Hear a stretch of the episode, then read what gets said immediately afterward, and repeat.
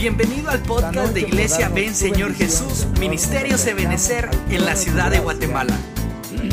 Estás en un espacio más de nuestra iglesia, donde compartimos palabra de Dios revelada. Así que te invitamos a que disfrutes de este glorioso tema.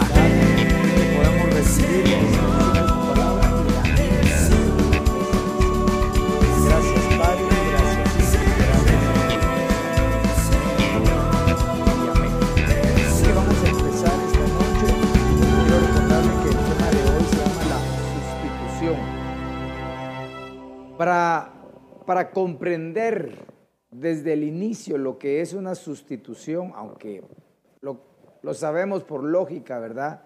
Quiero comentarles que una de las funciones del Señor Jesucristo precisamente fue la sustitución. Nosotros eh, estábamos destinados, por cuanto todos habíamos pecado y estábamos destituidos de la gloria de Dios, estábamos destinados a un futuro separados de Dios. Pero a la hora de que Cristo vino a la tierra, vino a hacer esa función, la sustitución de nuestra condenación cayó sobre él. Por eso el libro de Isaías capítulo 53 dice que nuestros pecados, nuestras rebeliones, el castigo que merecíamos cayó sobre él. Quiere decir que el principio bíblico de la sustitución existe desde el Señor Jesucristo.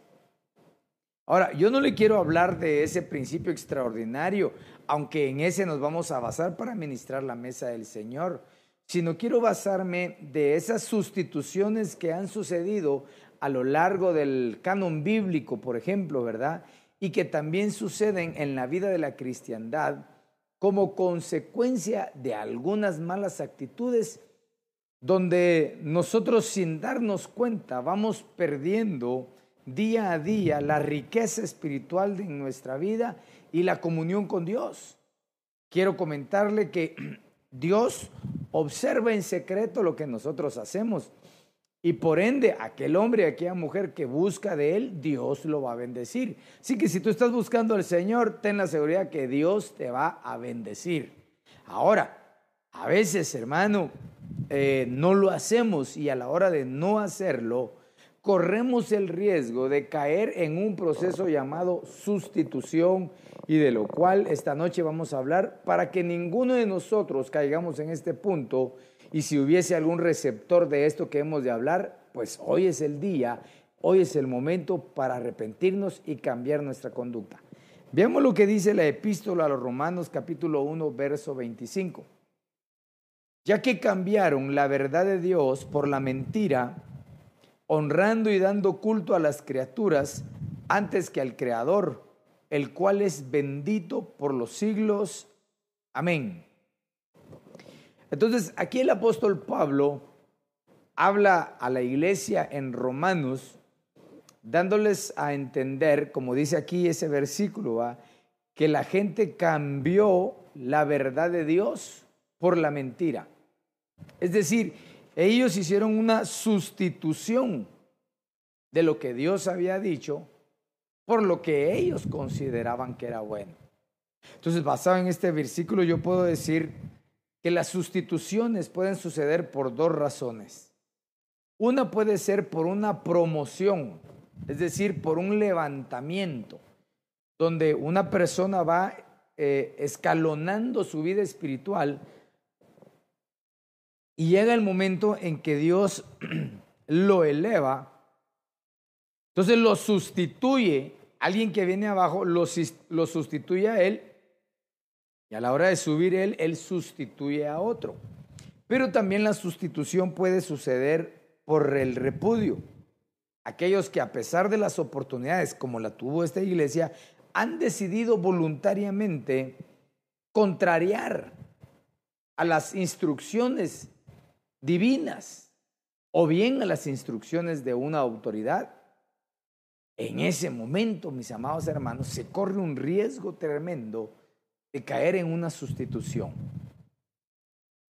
Eh, quiera Dios, quiera Dios, quiera Dios, que tú y yo podamos ir evolucionando en nuestra vida espiritual de tal manera que vayamos sustituyendo lo viejo por lo nuevo en Cristo, abandonando las cosas antiguas de la vida y obteniendo, sustituyendo lo antiguo por lo nuevo, cambiando de gloria en gloria, sustituyendo una gloria menor a una gloria mayor.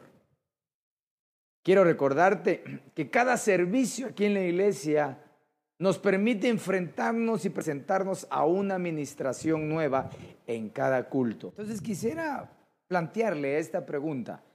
¿Por qué puede existir o haber una sustitución en la vida de un creyente que ha nacido de nuevo y que ha ido avanzando a la luz de la palabra, a la luz de un ministro, eh, desarrollando privilegios, puede ser, ¿verdad? O creciendo espiritualmente. Ahora entiendo por qué está escrito en la palabra que el que esté firme, vea que no caiga, vea que, que tenga mucho cuidado de no resbalar. Hemos leído abundantes versículos cuando dice, ten cuidado, que nadie te quite tu corona, ten cuidado, ¿verdad? De ti mismo, mantente en la enseñanza, en la instrucción. ¿Por qué? Porque esa es la forma, mi amado hermano, en la cual nosotros vamos a poder mantenernos Vamos a ir evolucionando y primero Dios, algún día vamos a participar de ese evento maravilloso que estamos esperando en Cristo Jesús, que es el arrebatamiento y podernos presentar al bima de Cristo, ¿verdad? Y no salir avergonzados. Le clamamos misericordia al Señor para no salir avergonzados, sino que seamos de aquellos que dice la carta a los tesalonicenses, ¿verdad? Y los que quedemos, eh, y los que, y nosotros los vivientes, los que quedemos seamos arrebatados y estar con el Señor donde Él quiera que ande. Pero veamos entonces por qué puede haber una sustitución. Y aquí la misma palabra nos va a confrontar y nosotros debemos examinarnos de tal manera de que si hay cosas que debemos de cambiar, cambiémoslas.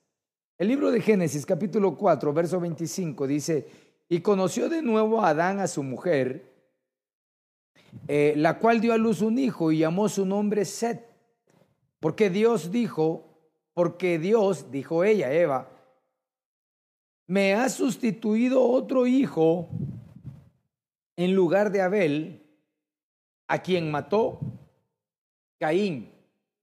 Entendemos por la palabra que Abel era un hombre obediente a los mandatos de Dios. Tan así que la sangre de Abel sigue pidiendo justicia hasta la carta a los hebreos. Pero bueno, Abel ya no estaba. Pero Caín sí existía. Sin embargo, Caín tenía una, eh, una, una reprenda sobre su vida como consecuencia de su pecado. Y Dios le da el tercer hijo a Adán y a Eva, cuyo nombre es Sed, que quiere decir sustituido. Pero ¿a quién sustituyó Caín? Sustituyó a, eh, perdón, ¿a quién sustituyó Sed?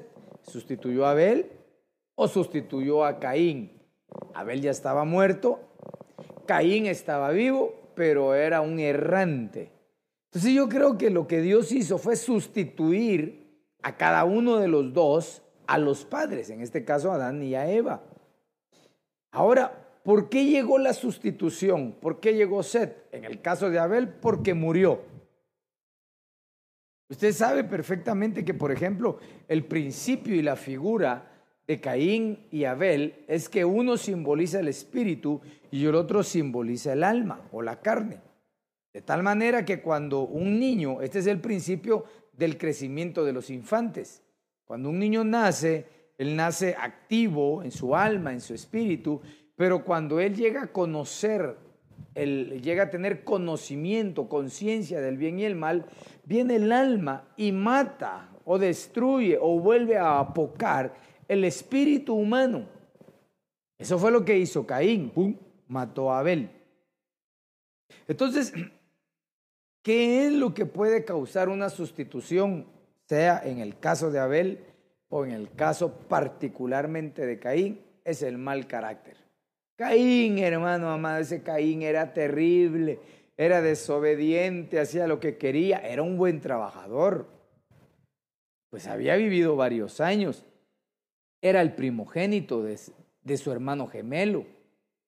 Pero aún así, hermano, cuando ya Dios había estipulado que él iba a recibir un sacrificio de animales, particularmente del cordero, él decidió convertirse en un agricultor, donde él también tenía el principio de la ofrenda, porque él trajo sus frutos o sus frutas y los dedicó al Señor.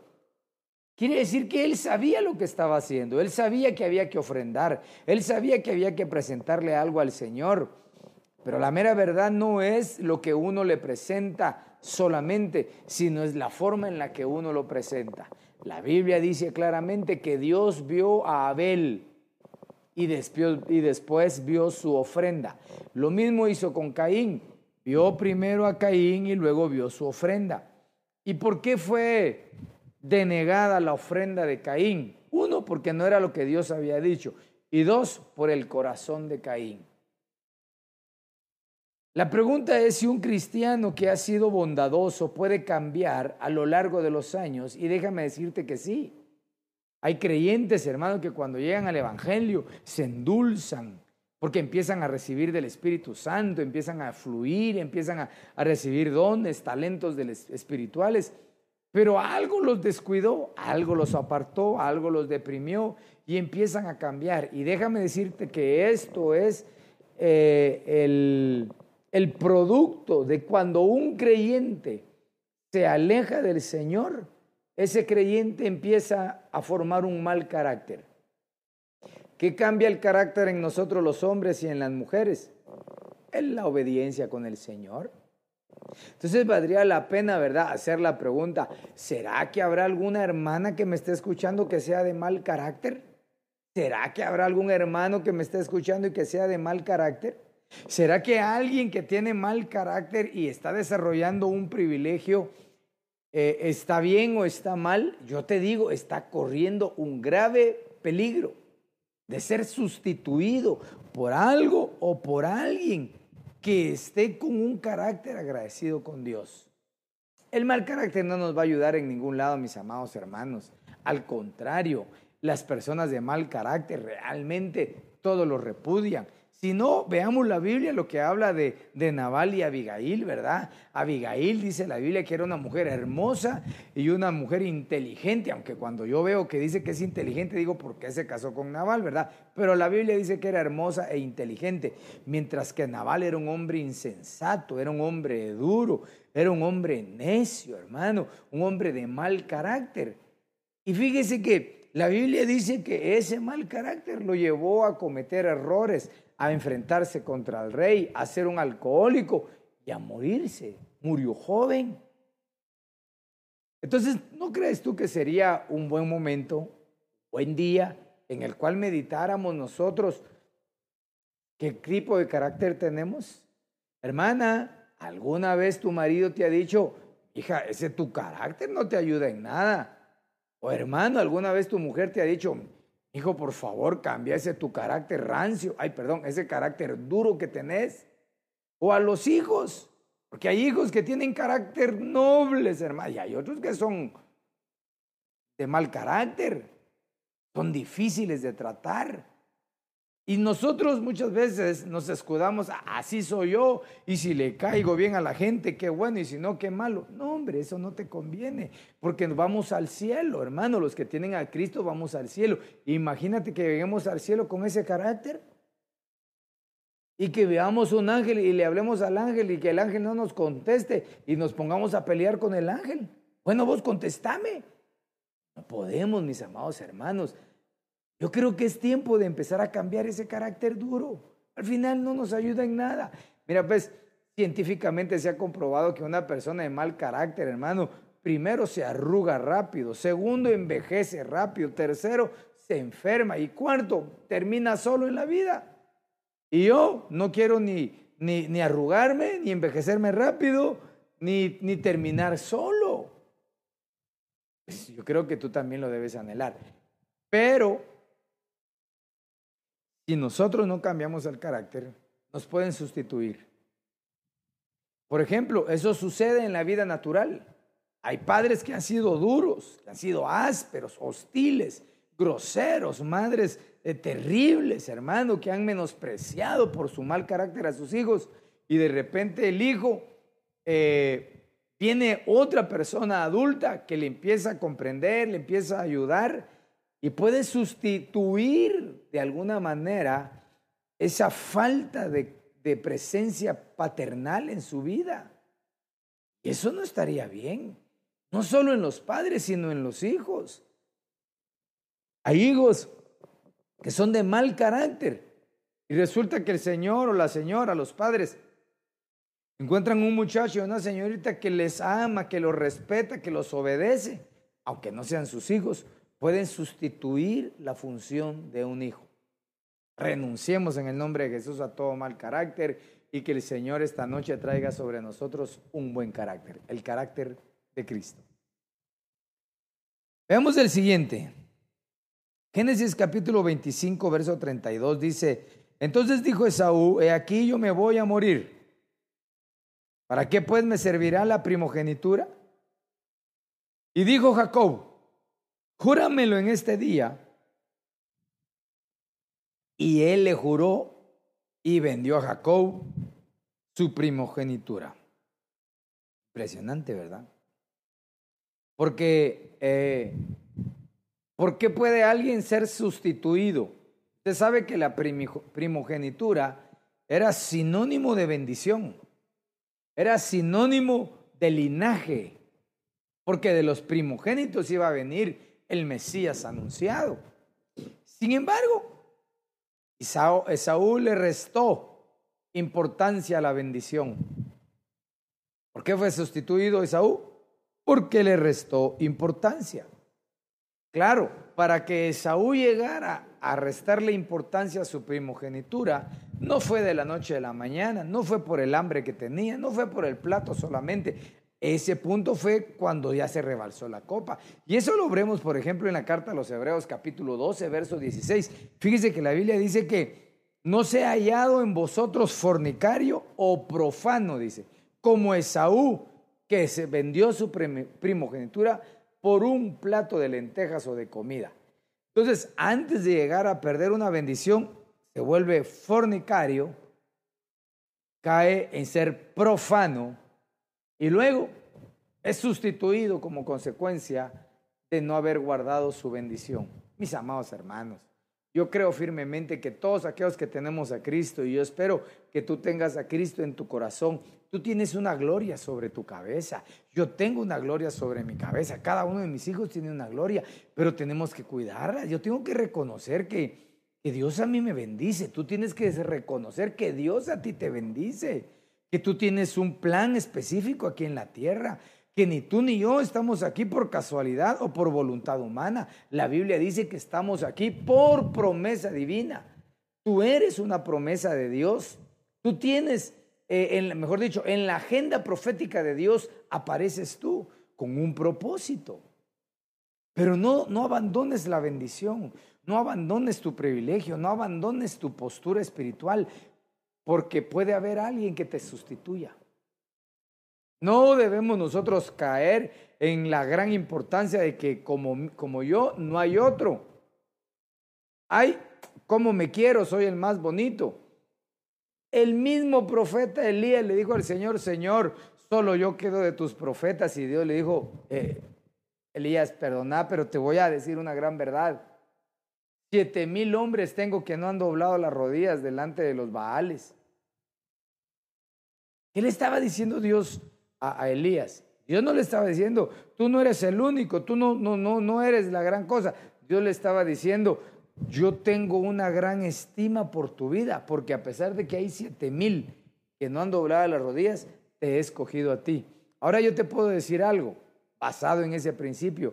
Dios tiene millones de personas que están perseverando en la fe, pero Dios te ha escogido a ti para bendecir tu vida.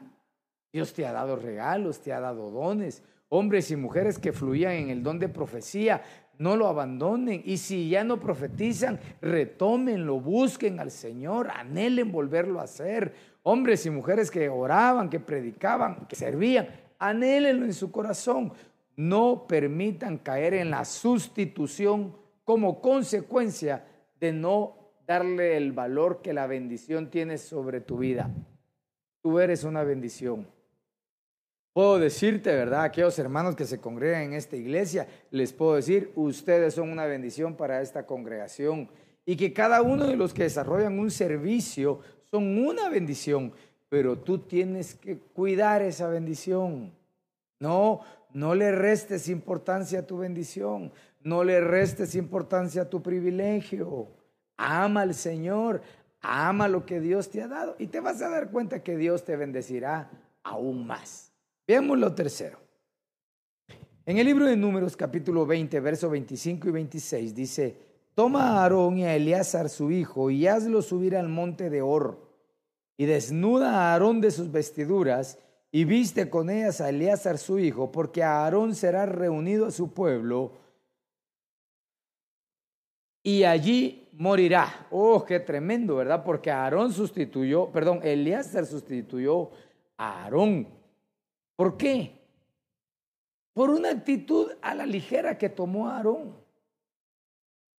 Por una actitud guiada o empujada por la presión de un pueblo que no tenía guianza espiritual y que ese pueblo se dejaba manipular por personas eh, que les gustaba la sedición, la división eh, Datán, Abidán, Coré, ellos empezaron a, murmurar. Y Aarón cometió muchos errores. Hizo el becerro de oro.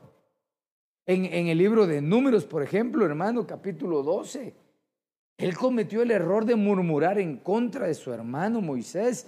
No era su hermano contra quien estaba murmurando solamente, estaba murmurando contra el siervo, contra la gloria que cubría Moisés. Éxodo capítulo 32, Aarón cometió el error de ceder a la presión de, de estos divisionistas y del pueblo y hacer un becerro de oro. Entonces quiero decirte que uno debe aprender a madurar y no actuar a la ligera. Hermanos, cuántos errores hemos tenido o cuántos errores hemos visto por aquellos que tienen carácter volátil, hermano, y que actúan a la ligera y que como consecuencia de eso volátil en sus vidas toman decisiones a la ligera. Y hagámoslo pues y apoyemos, quitemos, vámonos, de renunciemos, pongamos, tranquilo, tranquila. No hagas las cosas a la ligera y máxime si estás bajo presión. Te voy a dar un consejo. Hay cosas que, decisiones que se deben de tomar en el momento y bajo la presión. Por ejemplo, si hay un terremoto, no te vas a poner a pensar, salgo, no salgo, me tapo, no me tapo. Ahí tienes que pensar rapidísimo. Pero hay cosas en la vida, hermano, como los problemas, eh, las diferencias, eh, los golpes, eh, las críticas, como en el caso de números 12 de, Moisés, de Aarón, las presiones de, de las personas o del pueblo, que uno puede tomarse el tiempo y pensar y meditar no actuar a la ligera. Ahí se ven los verdaderos líderes, cuando saben sobrellevar la presión. Pero este hombre actuó a la ligera, y como actuó a la ligera, Dios lo subió a un monte y lo desnudó, y le quitó sus vestiduras, y, se las, y lo sustituyó uno de sus hijos. Amados hermanos, seamos como los justos, que dice el libro de Proverbios, el justo medita en su corazón antes de hablar. Y dámosle al Señor que nos ayude a tener ese tipo de, de conducta y te vas a dar cuenta que Dios ha de bendecirte grandemente y te va a ayudar a salir adelante. En 1 Samuel capítulo 15, verso 26 dice la Biblia, y Samuel respondió a Saúl, no volveré contigo porque desechaste la palabra de Jehová, y Jehová te ha desechado para que no sea rey sobre Israel. ¡Qué impresionante! La vida del rey Saúl, a quien Dios, hermano, lo ungió, lo aceptó y permitió que fuera eh, el que empezara la monarquía en Israel, ¿verdad? Sin embargo, era un hombre de corazón duro, era un hombre de corazón eh, amargado y pleitista, ¿verdad? Y eso provocó que él, hermano, prefiriera eh, mantener eh, una conducta desaprobable a los ojos del Señor, persiguiendo a David, El punto no era tanto David, el punto era la amargura que había en él. El punto era la influencia que había en ese hombre. ¿Y, qué, y, cuál fue el, pecado mayor? Que él desechó la ordenanza, la palabra del Señor. Si algo puede causar una sustitución en cualquier hombre y mujer de Dios, es desechar la palabra de Dios. No deseches la palabra de Dios. A veces eh, el que predica no te gusta, pero si el que, te está hablando está hablando de la palabra de Dios, no deseches la palabra que estás escuchando, porque entonces desechas la palabra de Dios. Aprendamos en el nombre de Jesús, mis amados hermanos, a, a amar la palabra, a ser personas humildes, a reconocer que cualquier hermano o hermana que Dios coloque en un altar, hermano, para predicar detrás de un púlpito. Es un hombre que lleva un mensaje divino, que lleva una bendición, una palabra de consuelo, o el que ministra la alabanza, o el que toque.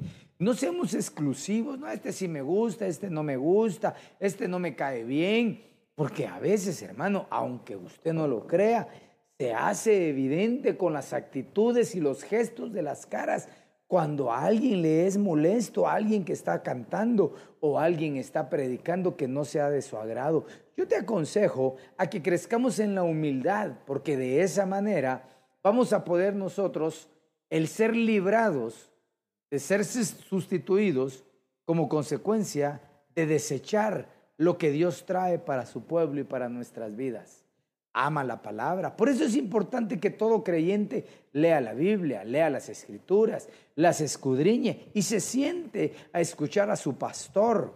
Bien dice el libro de, de Eclesiastés, ¿verdad, hermano? Que son como, como, como punta, como punzadas, ¿verdad? Y como rodillas puestas en espinos las palabras de los maestros, las enseñanzas de los maestros dadas por los pastores. Es importante que el pueblo de Dios, que todo creyente, tenga un pastor que le enseñe, que le predique y que este pastor también tenga un grupo de hermanos que enseñen la palabra y que el pueblo sea sencillo en su corazón para recibir, hermano, la palabra, el consejo de Dios para su vida. Y es importante por parte de aquellos que, que predicamos o que enseñamos que de igual manera pues traigamos el consejo de Dios adecuado para cada uno. Pero para no caer en una sustitución, nunca deseches la palabra. Agarra la palabra.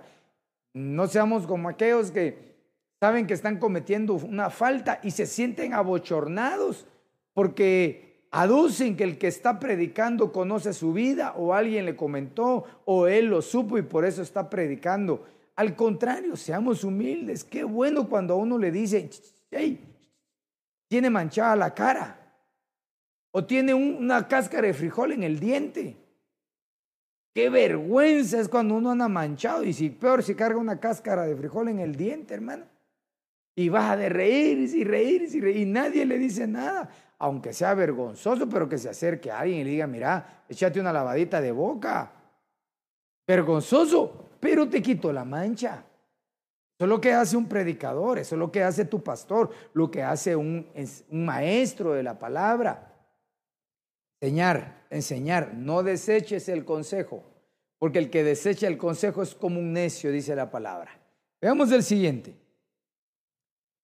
En el libro de Esther, capítulo 1, verso 11, dice, pidió que trajesen a la reina Bastia a la presencia del rey con la corona regia, para mostrar a los pueblos y a los príncipes su belleza, porque era hermosa, Bastia era hermosa, hermano. Mas la reina Basti no quiso comparecer a la orden del rey. Hermano, qué vergüenza para el rey, hermano. El rey estaba reunido con todos sus amigos, con otros monarcas, y les voy a presentar a la reina.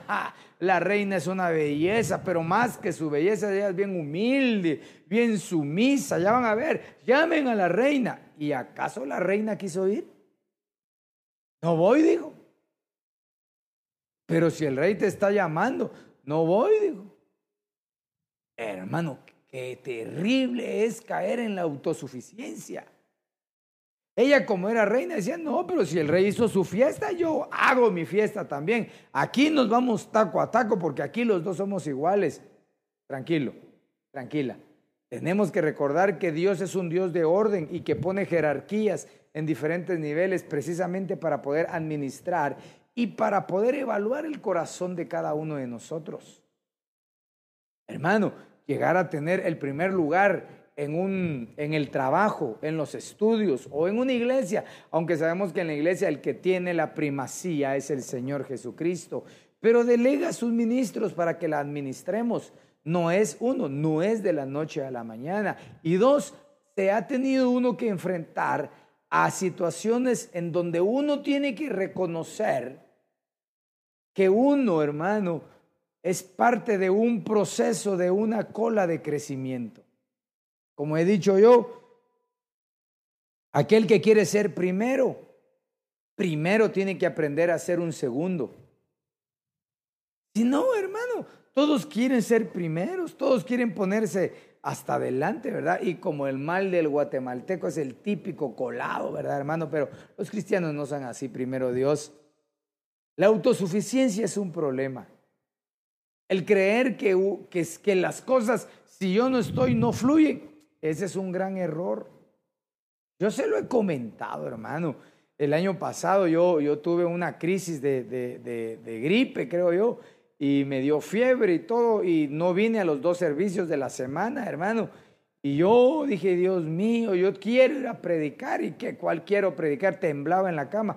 Y lo único que me quedó fue ver el servicio virtual desde mi casa. Y viera la sensación que me llevé, que yo miraba que los hermanos más saltaban, más gritaban, más se reían. Y cuando predicaba el hermano que, que delegamos, todos gritaban amén, aleluya, gloria a Dios. Dije yo, estos ni se acuerdan de mí. Pero entonces me di cuenta de algo. El único importante en la obra se llama Jesucristo. No podemos nosotros creer que la obra o tu trabajo tus estudios, tu familia, se debe a nuestras capacidades. Dios por misericordia nos utiliza. Dios por misericordia te ha levantado, hermano. Hermana, Dios por misericordia te ha levantado. Jóvenes de alabanza de esta iglesia, de las iglesias que cubrimos, por misericordia puedes tocar, por misericordia puedes cantar, por misericordia podemos predicar, pero no hay que caer en la autosuficiencia. No hay que creerse los útiles, no hay que creerse que son los que tienen el control, porque la autosuficiencia es, hermano, el principio de una caída. Eso lo dice Proverbios. Antes de la caída viene el enaltecimiento de espíritu.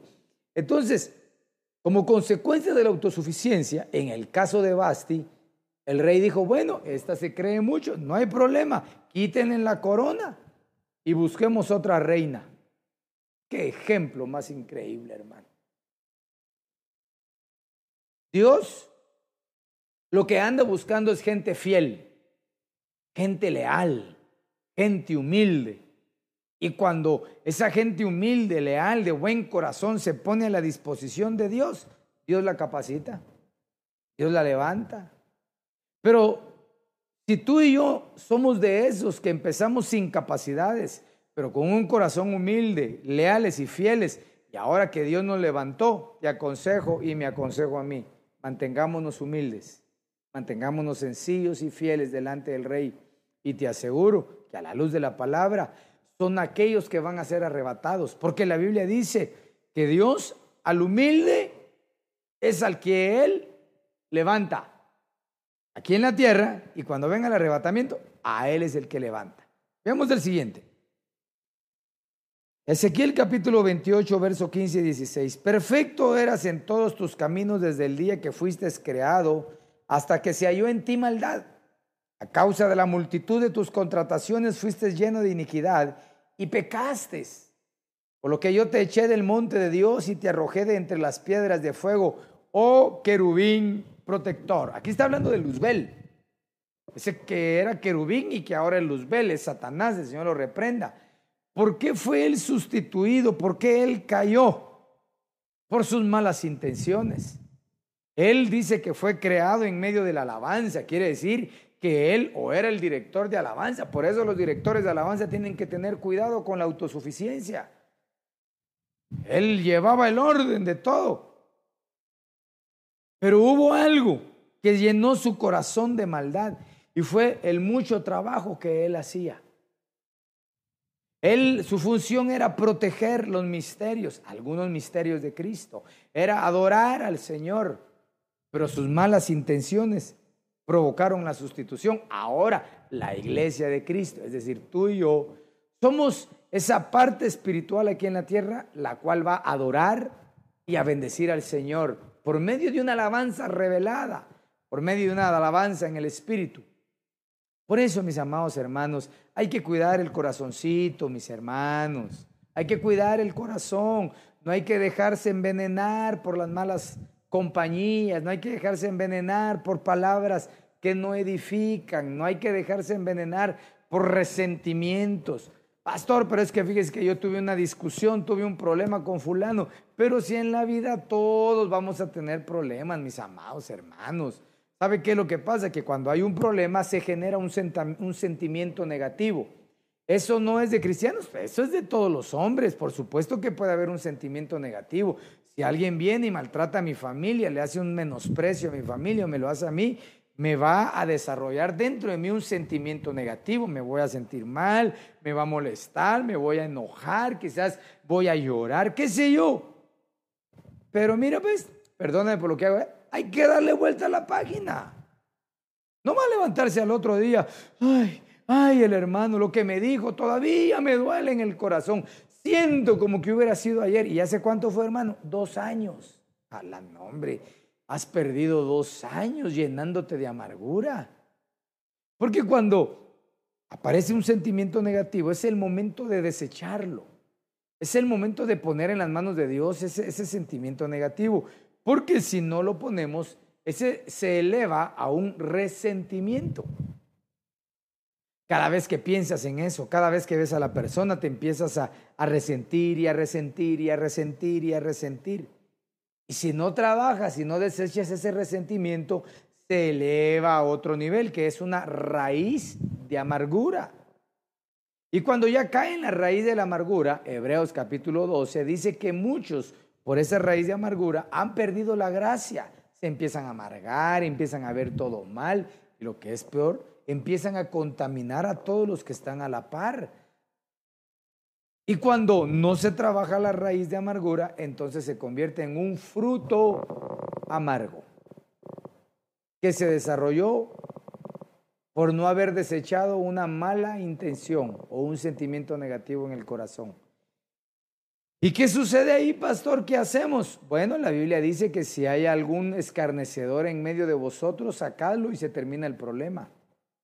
Cuando una persona ha alcanzado ese nivel es bien conflictivo, por ejemplo, en las iglesias o en los equipos de servidores, cuando hay un problema de esa naturaleza, qué difícil es que el pastor llegue y le dice, hermano, disculpe, pero usted ya no va a poder servir aquí porque usted está contaminando a todos, aunque tiene el aval de la palabra, porque dice, saca al escarnecedor, no es nada fácil.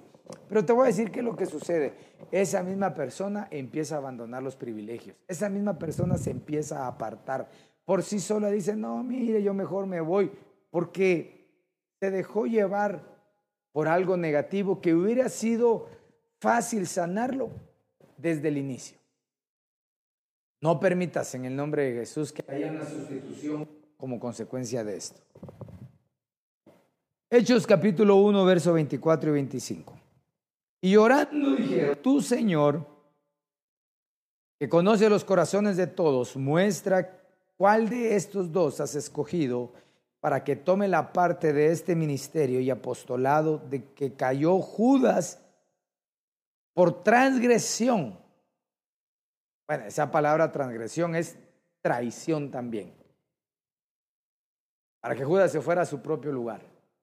¿Qué es, qué es provocador de una sustitución? La traición. Mm. Pastor, y hay traiciones. Uf, montón. Pero, pero también tenemos que, que hacer un poco la diferencia en que una cosa es traicionar y a otra cosa es ser un traicionero. Son cosas un poco diferentes, aunque parecieran iguales. ¿Por qué son diferentes? Porque una persona puede traicionar la confianza con otra persona o en la familia y hacerlo una vez o dos veces y arrepentirse de corazón y volver su corazón y cambiar. Pero un traicionero, esa es la persona que ya dentro de sí como personalidad propia la tiene. Ese es un nivel ya bastante elevado. Lo que sí es cierto que sea una traición solamente o sea una persona traicionera, ambos son, hermano, eh, expuestos a ser sustituidos en algún momento. Yo no quisiera tener en mi corazón ninguna raíz, ningún receptor, ninguna semilla, ningún árbol, ninguna planta y mi corazón de traición. Y te aconsejo a ti en el nombre de Jesús que tampoco la tengas. Uno puede traicionar de muchas maneras, hablando mal de aquel que te ayudó, eh, empujando o involucrando a una persona que no tiene culpa en, un problema eh, aislado. Eso, eso es ser un traicionero. Que el Señor te libre de la traición y me libre a mí de la traición, porque ella es provocador de la sustitución.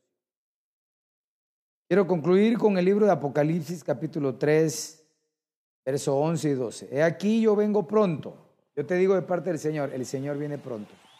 Retén lo que tienes, lo bueno que tienes, la bendición que tienes, para que ninguno te sustituya. Bueno, para que entendamos, ¿verdad? El tema para que ninguno tome tu corona y te sustituya.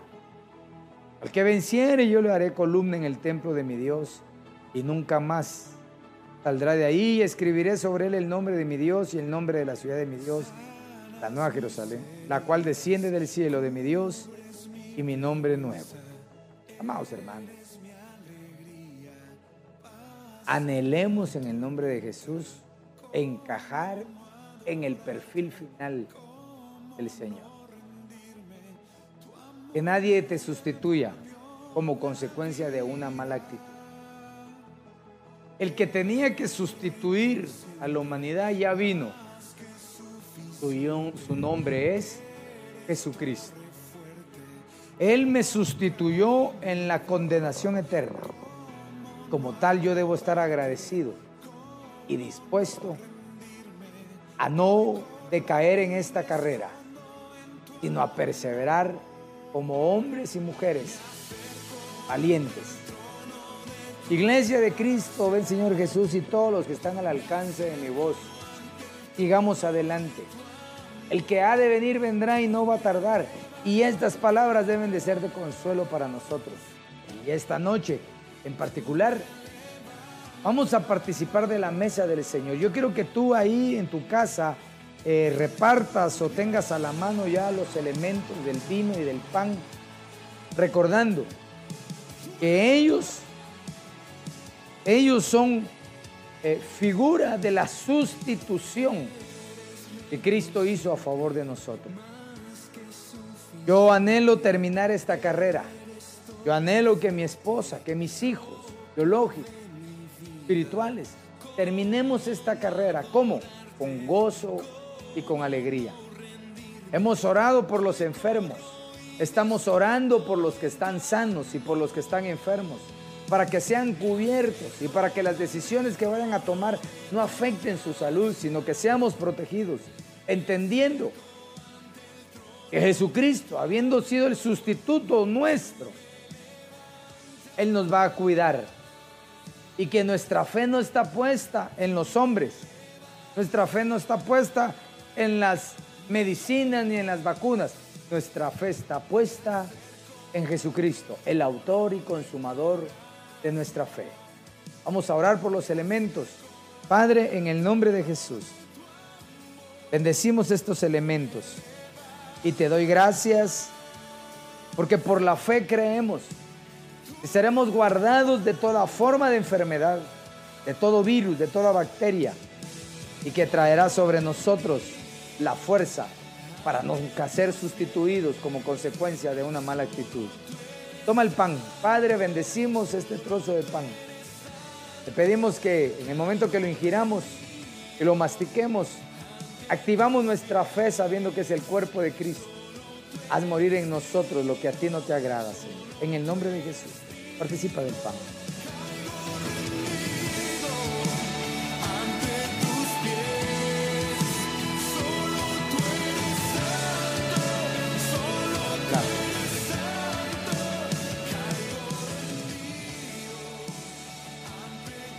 En la manera que tú estás triturando ese pan con tus dientes.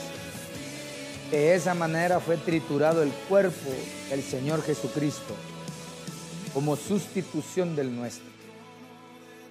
Padre, te damos gracias por el sacrificio maravilloso del Señor Jesucristo, el cual derramó su sangre a favor de nosotros y la cual nos limpia de todo pecado y nos perdona.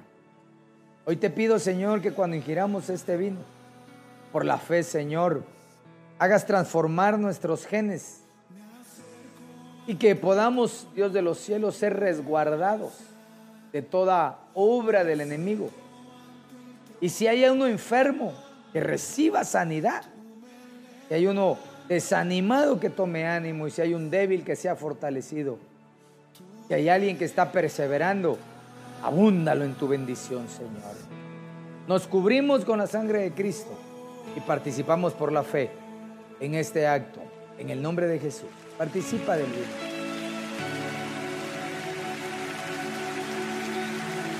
Todo el que se acerca. Oh, sí, Señor, gracias. gracia es perdonado. A la distancia, cubrimos nuestra casa.